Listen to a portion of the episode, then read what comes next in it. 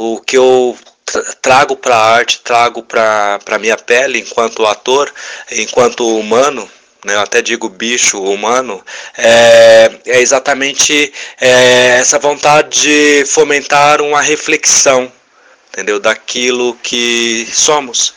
Né, em pleno 2018, é, estamos numa conjuntura política nacional vivenciando um estado de exceção e estamos vendo assim a olhos nus ah, os nossos direitos conquistados sendo aviltados, sendo retirados, sendo negados, né?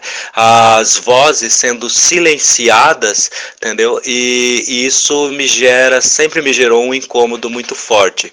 E desde que desde desde o primeiro, primeiro momento que eu penso em arte como um todo, todas as artes, eu penso que é uma arte que tem que refletir a minha realidade, a realidade do meu tempo, a realidade do país e das cidades em que eu moro.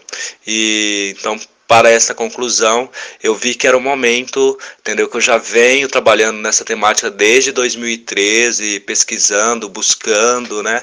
Ah, Tentei é, buscar um, um caso mais específico, mas depois eu desisti é, a partir de, de um dos meninos, né, de acontecimentos em alguma cidade nacional. Cheguei a entrar em contato, tudo, mas eu acabei desistindo. E agora, depois que defendi o TCC, lamentavelmente, a antes do dia 19, né, uma semana antes, no domingo último, dia 11, nós tivemos também a morte do Mateus aqui em Londrina, né? Morto por um guarda municipal, ou seja, morto pelo aparelho do Estado.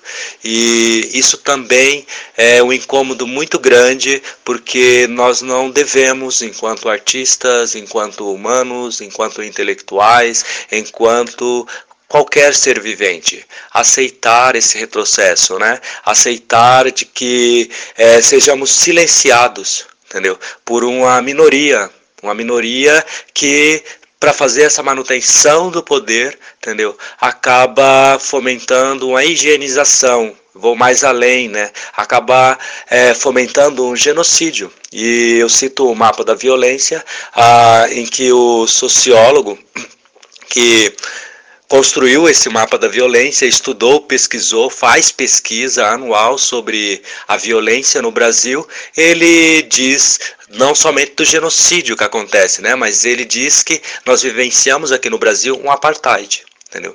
Então é, é com tristeza, e aí ontem mesmo fui no ato é, em prol de Marielle Franco, que, sabe, é, um, é uma dor imensa, um, uma vontade de chorar preso na garganta, certo? Por você saber que é uma das vozes, entendeu? Que está lutando pelos seus, está é, dando vozes a, a, a lugares, a comunidades que é muito necessário no nosso país, entendeu? E, e aí a gente vê que essas vozes são silenciadas e a gente logo percebe entendeu? Que é um silêncio vindo do Estado, né? É um silêncio é, que também é um recado para todos,